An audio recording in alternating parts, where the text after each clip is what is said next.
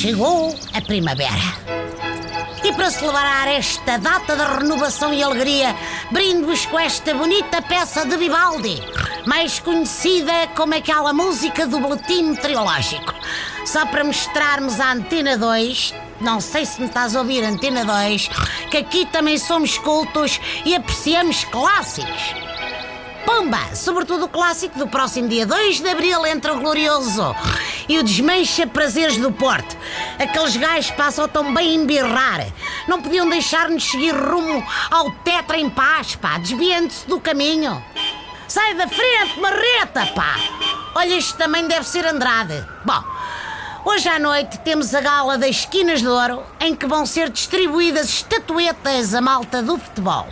Eu cá acho que deviam alterar o nome para Quinas de Bronze ou de outro metal manhoso qualquer, porque com tão poucos benfiquistas nomeados, aquilo é mais quinas de pechisbeck. Bem sei, temos o Mister Vitória entre os candidatos, embora haja por aí pessoal que o, que eu queria ver a fazer candidatura a outro emprego.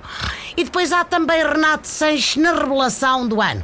Mas eu já nem me lembro bem dele a jogar pelo SLB. Parece foi há séculos. Bom, foi numa altura em que ainda dava para meter o Gonçalo Guedes quando o jogo estava complicado.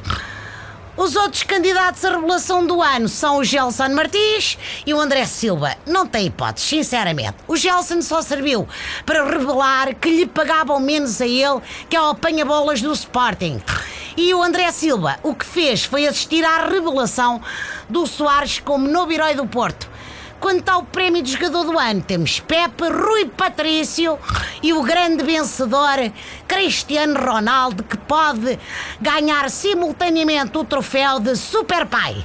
Dizem que CR7 vai ser pai de gêmeos e nem sequer teve de incomodar a namorada, a Georgina. A ganda campeão. Iguala lá isto ao Messi. Ganhar 6 a 1 ao Paris Saint-Germain não é grande coisa, pá. Comparado com um homem que consegue fazer filhos sozinho. Carrega, Cristiano!